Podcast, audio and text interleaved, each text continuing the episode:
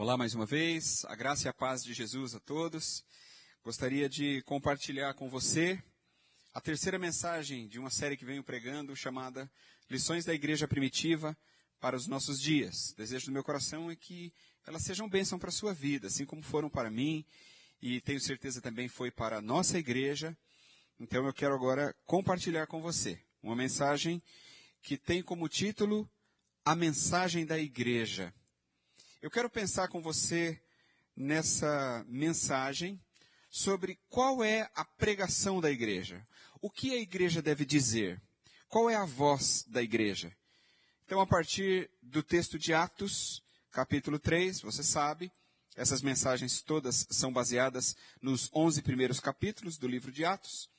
Então, eu quero agora falar com você a respeito da mensagem da igreja. E para isso eu quero ler com você Atos capítulo 3, dos versículos 1 a 26. É um texto um pouco extenso, mas certamente a leitura dele será muito proveitosa para o nosso entendimento desta mensagem. Diz assim: Certo dia, Pedro e João estavam subindo ao templo na hora da oração, às três horas da tarde. Estava sendo levado para a porta do templo chamada Formosa, um aleijado de nascença, que ali era colocado todos os dias para pedir esmolas aos que entravam no templo. Vendo que Pedro e João iam entrar no pátio do templo, pediu-lhes esmola. Pedro e João olharam bem para ele, e então Pedro disse, Olhe para nós. O homem olhou para eles com atenção, esperando receber deles alguma coisa. E disse Pedro, Não tenho prata nem ouro, mas o que tenho isto lhe dou. Em nome de Jesus Cristo, o Nazareno, ande. Segurando-o pela mão direita, ajudou-o a levantar-se, e imediatamente os pés e os tornozelos do homem ficaram firmes. E de um salto pôs-se de pé, e começou a andar. Depois entrou com eles no pátio do templo, andando, saltando e louvando a Deus. Quando todo o povo o viu andando e louvando a Deus, reconheceu que era ele o mesmo homem que costumava mendigar sentado à porta do templo chamada Formosa. Todos ficaram perplexos e muito admirados com o que lhe tinha acontecido. Apegando-se o mendigo a Pedro e João, todo o povo ficou maravilhado e correu até eles ao lugar chamado Pórtico de Salomão. Vendo isso, Pedro lhes disse, Israelitas, por que isto os surpreende? Por que vocês estão olhando para nós como se tivéssemos feito esse homem andar por nosso próprio poder ou piedade? O Deus de Abraão, de Isaque e de Jacó, o Deus dos nossos antepassados, glorificou seu servo Jesus, a quem vocês entregaram para ser morto e negaram perante Pilatos, embora ele tivesse decidido soltá-lo. Vocês negaram publicamente o santo e justo e pediram que lhes fosse libertado um assassino. Vocês mataram o autor da vida mas Deus o ressuscitou dos mortos. E nós somos testemunhas disso. Pela fé no nome de Jesus, o nome curou este homem que vocês veem e conhecem. A fé que vem por meio dele lhe deu esta saúde perfeita, como todos podem ver. Agora, irmãos, eu sei que vocês agiram por ignorância, bem como seus líderes. Mas foi assim que Deus cumpriu o que tinha predito por todos os profetas, dizendo que o seu Cristo haveria de sofrer. Arrependam-se, pois, e voltem-se para Deus, para que os seus pecados sejam cancelados, para que venham tempos de descanso da parte do Senhor, e ele mande o Cristo, o qual lhes foi designado Jesus. É necessário que ele permaneça no céu até que chegue o tempo em que Deus restaurará todas as coisas, como falou há muito tempo, por meio de seus santos profetas. Pois disse Moisés, o Senhor Deus lhes levantará dentre seus irmãos um profeta como eu. Ouçam-no em tudo o que ele lhes disser.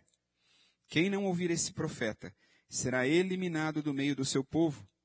De fato, todos os profetas, de Samuel em diante, um por um, falaram e predisseram esses dias. E vocês são herdeiros dos profetas e da aliança que Deus fez com os seus antepassados.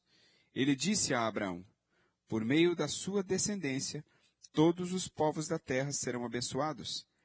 Tendo Deus ressuscitado o seu servo, enviou-o primeiramente a vocês para abençoá-los, convertendo cada um de vocês das suas maldades.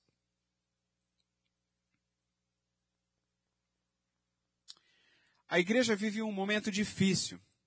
Longe daquilo que, ela, que foi a igreja primitiva, a igreja contemporânea hoje aderiu modismos, criou estratégias duvidosas de crescimento e transformou a fé numa fatia muito rentável do mercado. Não é à toa que muitos políticos, muitos legisladores, melhor dizendo, tentam aprovar leis para tributar as igrejas. O que nós temos visto hoje é um verdadeiro ultraje. Ah, novas teologias foram criadas. Então nós temos, por exemplo, a teologia da prosperidade, que ensina que o cristão não pode ser pobre. Nós temos a teologia da libertação, que diz que o crente não pode ficar doente. Nós temos a teologia do misticismo, com aqueles óleos sagrados, areia de Israel, água do Rio Jordão, lenços ungidos e tantas coisas mais que temos visto. E aí, sob o pretexto de construir verdadeiras catedrais ou expandir uma determinada denominação, muitos que se dizem pastores, bispos ou apóstolos, eles estão mercadejando objetos, vendendo amuletos, operando curas e milagres, usando o nome de Jesus. E aí nós temos imagens como essa, que eu vou te mostrar. Olhe para a tela. Coloquei aí a ideia de uma imagem de um homem muito pobre, engordando cada vez mais um líder de paletó e gravata. É, é, claro que eu não estou dizendo que Deus não opere milagres hoje. É claro que Ele faz. Eu não estou duvidando de que Deus continue a fazer milagres no meio da sua igreja. Claro que Deus continua fazendo. Mas o que eu estou afirmando aqui é que existe muita mentira travestida de verdade. Existe muito do homem e pouco de Deus. Existe muito joio hoje no meio do trigo. É por isso que nessa mensagem aqui, baseada no capítulo 3 do livro de Atos dos Apóstolos, eu quero refletir sobre o primeiro milagre notável feito por Pedro, curando um aleijado de nascença, na hora em que ele caminhava com João em direção ao templo para orar. Mas o que eu desejo que mais nos chame a atenção nesse texto não é exatamente o milagre operado por Pedro, mas o que aconteceu depois do milagre. Hoje nós temos visto muitos pastores milagreiros com igrejas superlotadas de pessoas atrás do Deus das causas impossíveis. Mas a grande verdade é que na maioria dos casos essas pessoas não encontram a Deus. Não encontram. Elas encontram sim um homem num palco, vestido com roupas finas, dirigindo um carrão importado, segurando um microfone sem fio na sua mão e quase nunca uma Bíblia. Isso me leva a pensar que a mensagem da igreja não pode ser esquecida. Embora em muitos casos ela esteja sendo esquecida. Nós estamos aqui para pregar uma mensagem específica. A igreja não é um posto médico, a igreja não é uma empresa, a igreja não é uma agência bancária, a igreja é uma representante do céu, que anuncia a palavra de Deus ao homem que está perdido nas trevas do pecado é, havia algo de extraordinário na igreja primitiva que não se via no povo judeu, que era um povo obcecado por uma religiosidade fria e ritualista. E esse capítulo de Atos nos mostra isso de forma muito clara. Pedro e João, eles foram para o templo para orar, né? Eu separei uma, uma imagem, uma figura da internet, apenas para ilustrar isso de maneira mais visual para você. Olha aí na tela a imagem ah, Pedro e João foram ao templo para orar e eles curaram ali um aleijado de nascença. O texto bíblico diz que todos os dias aquele homem estava ali assentado à porta do templo e as pessoas passavam por ele mais preocupados em não chegar atrasados no culto do que em acudir aquele homem que estava ali prostrado bem debaixo das suas barbas. É mais ou menos o que a imagem reflete aí para você. Ah, Pedro e João, eles curaram aquele paralítico e esse milagre feito por eles foi irrefutável, ou seja, ninguém podia dizer nada contra, porque aquele homem estava ali todos os dias, todo mundo conhecia aquele homem. E o aleijado de nascença era conhecido de todos, como nós vemos então aí nos versículos 1 a 10. São por ações como essas que a igreja primitiva era de fato notável. A união dos irmãos trazia a presença do Espírito Santo. E os cristãos, eles dividiam as suas vidas uns com os outros, criando uma comunidade de igualdade e de cumplicidade. Nós vemos isso quando falamos na mensagem anterior, lá em Atos capítulo 2, entre os versículos 42 e 47. E lá dizia que os que tinham mais partilhavam com os que tinham menos, até que não houvesse qualquer tipo de barreira socioeconômica que pudesse impedir a comunhão entre eles. As pessoas se relacionavam de tal forma que não haviam barreiras, nem diferenças sociais, nem raciais e nem sexuais. E as diferenças culturais não eram motivo de segregação, e sim de celebração. E quando ah, o, o que nós vemos aqui nessa igreja, no início do livro de Atos, portanto, é um estilo de vida desenvolvido de tal forma a deixar os não cristãos pasmos. E que por isso eles não conseguiam resistir a esse tipo de igreja, a esse tipo de reunião. O resultado, então, não poderia ser outro, senão aquele que é mencionado em Atos capítulo 2, versículo 47, que diz: E o Senhor acrescentava diariamente os que iam sendo salvos. Pois bem, o texto conta então que quando o povo viu o que aquele antes paralítico agora estava andando e louvando a Deus, ficaram perplexos e ficaram muito admirados com o que tinha acontecido. As pessoas começaram a se aglomerar ao redor daquele ex-paralítico de, eh, e de Pedro e de João, e eles estavam maravilhados com o que estava acontecendo. Isso levou os apóstolos a falarem à multidão e usarem dessa rica oportunidade para apresentar a eles o Evangelho de Jesus Cristo. Então Pedro discursa à multidão. E aí, nesse discurso, ao invés de trazer a glória para si, porque eles acabaram de curar um homem aleijado de nascença, eles preferiram, de forma correta, apresentar Jesus como o santo, o justo e o servo de Deus como está escrito no texto. E ele ensina que o poder de fazer, de curar, de operar maravilhas não está no homem, mas que Deus de fato usa o homem para fazer essas coisas no nome de Jesus. Então, o objetivo da pregação de Pedro era de tirar o paralítico do foco, era de tirar os próprios apóstolos do foco e colocar todo o foco na pessoa de Jesus, justamente aqueles a quem os judeus tinham literalmente condenado à morte e pendurado numa cruz para morrer. E aí, em sua pregação, então, Pedro nos ensina que a igreja deve representar o reino de Deus na terra como a esperança do mundo, parecendo com Jesus e imitando a sua vontade. Então é por isso que o que aconteceu depois da cura é o mais importante que está no texto. A cura foi importante para aquele homem, para aquele paralítico. Mas, de verdade, para nós, o mais importante é o que acontece depois da cura na história. Então, a partir desse episódio, dessa pregação de Pedro, nós podemos então compreender qual é a mensagem da igreja para o mundo.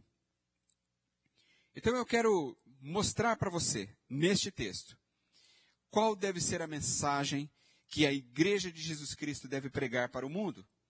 E a primeira coisa que eu vejo estampada aqui no texto, que diz respeito a isso, é que a mensagem da Igreja para o mundo deve ser uma mensagem de arrependimento de pecados. Eu quero que você acompanhe comigo a leitura do texto dos versículos 13 e 14. Lá diz assim: o Deus de Abraão, de Isaque e de Jacó, o Deus dos nossos antepassados, glorificou o seu servo Jesus, a quem vocês entregaram para ser morto e negaram perante Pilatos. Embora ele tivesse decidido soltá-lo, vocês negaram publicamente o santo e justo e pediram que lhes fosse libertado um assassino. Então, o texto bíblico nos mostra que um milagre foi a oportunidade para a manifestação do Evangelho de Jesus Cristo naquela ocasião. Ah, interessante. Muito nós temos visto hoje em dia sobre milagres ou pseudo-milagres, né? Mas pouca ou talvez até nenhuma manifestação da graça do Evangelho de Jesus Cristo. Estou querendo dizer que hoje em dia, infelizmente, existem muitos curandeiros, mas poucos evangelistas. A gente vê muita manifestação de poder, mas pouquíssima humildade e reverência.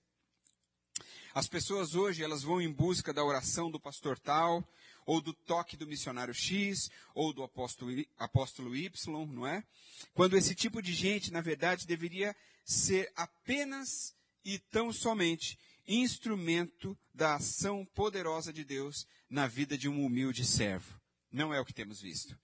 Então Pedro, depois daquele milagre operado naquele homem aleijado, ele prega o evangelho e ele fala sobre a necessidade do arrependimento de pecados para as pessoas que estavam ali presentes. E aí, cheio do Espírito Santo, ele faz isso a partir das raízes dos próprios judeus. É, Pedro prega uma mensagem poderosa. Ele parte da linha de pensamento judaica para mostrar Jesus Cristo. Então ele começa remetendo tudo ao Antigo Testamento. Ele fala do Deus de Abraão, do Deus de Isaac e o Deus de Jacó. E aí ele também traz à memória os judeus da lei e dos profetas. Né? Ele fala sobre a lei e os profetas ah, numa busca, na verdade, de desconstruir o legalismo de um povo que de maneira fria, que de maneira costumeira orava no templo todos os dias. Ah, Pedro inicia a sua pregação evangelística lembrando os judeus que Jesus Cristo, aquele que havia sido crucificado, e ele usa esses termos no texto, ele era o santo e o justo. Por que, que Pedro faz essa colocação? É porque chamar Jesus de o santo e o justo é um argumento messiânico. E isso seria então facilmente compreendido por um judeu que fosse conhecedor das profecias. É como Pedro fala lá no versículo 14. Então Jesus é o santo, como aquele que jamais pecou. E Jesus é o justo, como aquele que é o único com poder para exercer a justificação dos nossos pecados. Você pode ver isso aí no versículo 19. Bom, mas aí nos versículos 19 e 20, Pedro faz um apelo aos seus ouvintes. Ele diz assim: Arrependam-se, pois, e voltem-se para Deus, para que os seus pecados sejam cancelados, para que venham tempos de descanso da parte do Senhor, e ele mande o Cristo, o qual lhes foi designado Jesus o, o, texto fala sobre um tempo de descanso, não é isso que nós acabamos de ler? Esse tempo de descanso ao qual o texto se refere, ele diz respeito ao momento em que os judeus entendessem que Jesus era o Cristo, o Messias prometido. E aí, quando eles encontrassem, quando eles entendessem essa verdade absoluta, eles então encontrariam o descanso. Deus sempre quis santidade do seu povo. Nós somos chamados de santos, não por sermos perfeitos, mas porque Deus nos santificou. Nós não somos perfeitos, mas a igreja de Cristo é. Embora ela seja formada por pessoas como nós, isso parece, de certa forma, de um ponto de vista antagônico, né? Parece que essas coisas não combinam. Mas, apesar de não sermos perfeitos, a igreja de Cristo é perfeita, porque ela é de Cristo, não é nossa. E o mundo quer ver em nós um tipo de santidade que nada tem a ver com o fanatismo ou com esse legalismo que muitas pessoas têm tentado colocar, mas uma santidade estampada em nossa luta contra o pecado. É isso que o mundo espera de nós, já que nós fomos renovados por Cristo. A primeira coisa, portanto, que nós devemos atentar é que a mensagem da igreja é o arrependimento de pecados. E aí, a partir daí, a busca por uma vida de santidade como é santo aquele que nos chamou. É assim que funciona, é assim que deve ser. E assim como Pedro pregou, não para receber aplausos, mas para acusar a maldade do povo contra Jesus, nós também devemos viver e pregar em palavras e em atitudes a mensagem do arrependimento de pecados ao mundo e viver uma vida de santidade. Ah, é por isso que nós não podemos mais parecer com o mundo. Nós não podemos mais falar como o mundo fala, agir como o mundo age, ah, nos conformar com ele, como ele se conforma. Não podemos. Jesus disse que nós deveríamos ser o sal da terra e a luz do mundo. Essa é a nossa mensagem. A nossa vida em palavras e ações é a nossa mensagem ao mundo.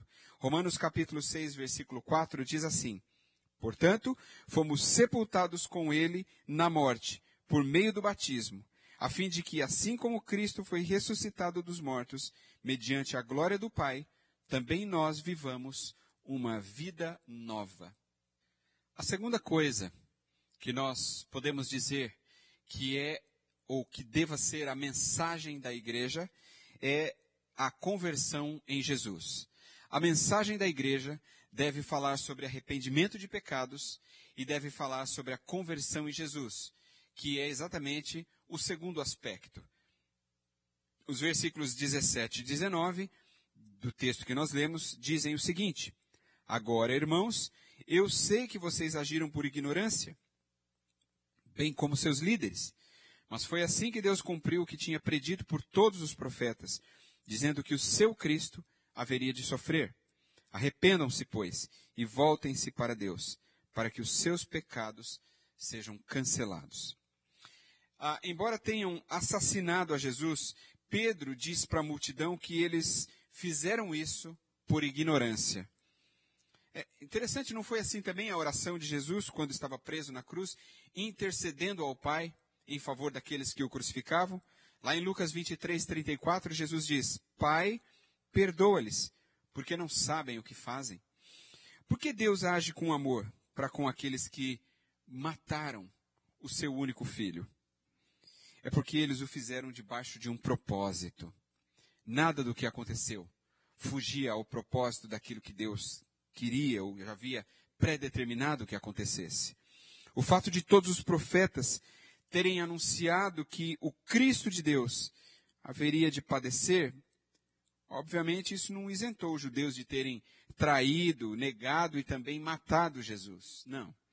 Mas tudo isso obedecia um propósito que já havia sido definido pelo Pai.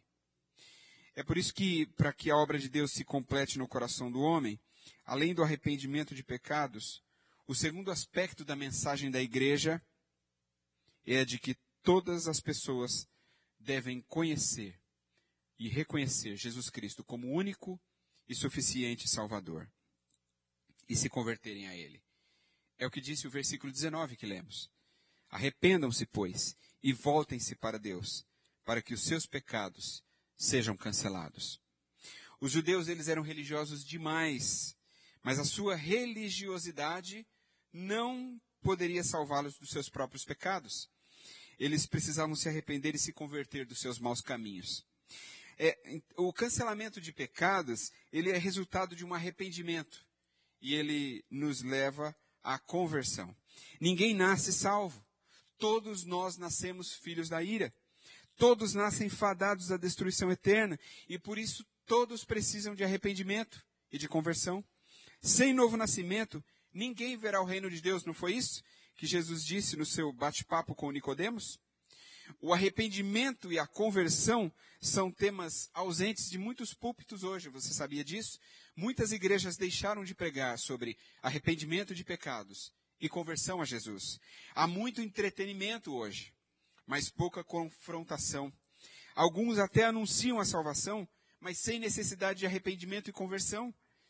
Isso pode ser qualquer coisa, menos o Evangelho de Cristo como bem disse o apóstolo Paulo aos Gálatas. É claro que existem centenas, milhares de igrejas que pregam o evangelho de Jesus Cristo. Mas infelizmente hoje existem muitas igrejas que abandonaram isso. A mensagem é que sem derramamento de sangue não há remissão de pecados. Sem cruz não há perdão. Sem morte não há vida. Portanto, sem Jesus não existe evangelho. A igreja que agrada a Deus, a igreja que é de Deus, prega o único e verdadeiro evangelho. A mensagem da igreja é a mensagem da cruz. E a mensagem da cruz é mensagem de arrependimento e de confissão de pecados. O terceiro aspecto que eu quero colocar aqui sobre a mensagem da igreja é que ela deve conter a nova vida em Cristo. Ela deve falar, ela deve tratar sobre a nova vida que temos em Cristo, depois do arrependimento de pecados e da conversão a Jesus. Veja o que diz o versículo 26 do texto lido. Tendo Deus ressuscitado o seu servo, enviou-o primeiramente a vocês, para abençoá-los, convertendo cada um de vocês das suas maldades. Interessante como Pedro diz nos versículos anteriores ao versículo 26, que os profetas do Antigo Testamento foram enviados para pregar a mensagem de que um dia Deus traria o refrigério e a restauração de todas as coisas. Essa era a mensagem dos profetas. Aqueles homens eram os filhos dos profetas e da aliança que Deus havia estabelecido com Abraão. É isso que Pedro diz. Olha, vocês já tinham ouvido essa mensagem através dos seus descendentes, porque eles ouviram essas mensagens dos antigos profetas enviados por Deus. Então, assim, por meio de Jesus, o descendente de Abraão, todas as nações da terra seriam abençoadas. Essa era a promessa de Deus. O evangelho é boas novas. Esse é o terceiro aspecto, portanto, da mensagem da igreja a alegria e o repouso que só a nova vida que Jesus oferece pode nos dar. Da mesma maneira como aquele aleijado curado por Jesus, através de Pedro, ganhou novas pernas e com isso a chance de um recomeço, de forma semelhante, aqui numa comparação, evidentemente, Deus nos oferece também uma nova vida. O que Jesus fez pelas pernas do aleijado, ele faz também pela nossa alma hoje. Restaura, revigora, revive. Paulo disse em 2 Coríntios capítulo 5, versos 17 e 18: Logo, todo aquele que está em Cristo se tornou nova criação. A velha vida acabou e uma nova vida teve início. E tudo isso vem de Deus, aquele que nos trouxe de volta para si por meio de Cristo e nos encarregou de reconciliar outros com Ele. Então, aprendemos aqui que em Cristo todas as coisas foram reconciliadas. Pelo seu amor, pela sua bondade, ele nos justificou. Na realidade, o que nós merecíamos era o castigo, mas nós fomos declarados justos pelo sacrifício de Cristo por nós. E isso é tão fora da realidade humana que o apóstolo Paulo declarou também lá em 1 Coríntios, capítulo 1, verso 18, assim: Pois a mensagem da cruz é loucura para os que estão perecendo, mas para nós que estamos sendo salvos, é o poder de Deus. Só Ele poderia nos salvar, lançando sobre si todo o peso da culpa do pecado e nos dar, portanto, uma nova vida. Eu quero concluir essa mensagem neste momento, dizendo a você algumas palavras muito importantes. A igreja primitiva abalou o mundo porque ela estava cheia do poder do Espírito Santo. Sabe, muito se tem buscado hoje sobre melhores métodos para as igrejas. E é claro que essa busca é extremamente importante e necessária. E eu também, como pastor, como líder de uma igreja, busco isso para a nossa igreja local. Mas eu preciso dizer que isso vem em segundo plano, porque na verdade Deus tem buscado melhores homens e mulheres, porque Deus não unge métodos, você já deve ter ouvido isso. Deus unge pessoas e as enche do poder do seu Espírito Santo para usá-las para a sua glória e para o seu louvor. Então, quando Pedro e João curaram aquele aleijado de nascença que estava à porta do templo, eles disseram que não tinham prata e nem ouro para dar, mas eles tinham o poder de Deus sobre eles. A grande verdade é que hoje grande parte das igrejas tem prata e ouro, mas não tem poder, porque abandonaram a mensagem do evangelho, que deve ser a marca da igreja. Eu li sobre uma coisa muito interessante enquanto preparava essa mensagem, que ocorreu entre Tomás de Aquino e o Papa Inocêncio IV. Aquino, ele surpreendeu o Papa ao visitá-lo no momento em que ele contava com a, ele contava uma grande quantidade de moedas de ouro e de prata. E aí quando ele viu, quando, quando o Papa, quando Tomás de Aquino viu o Papa fazendo aquilo, o Papa disse o seguinte a ele: Irmão, como você pode perceber, não posso mais dizer como Pedro disse ao paralítico: Não tenho ouro e nem prata. E Tomás de Aquino respondeu o seguinte: observe a resposta de Tomás de Aquino. Ele disse: Isso é verdade, mas também o Senhor não pode mais dizer ao paralítico: Levanta e anda.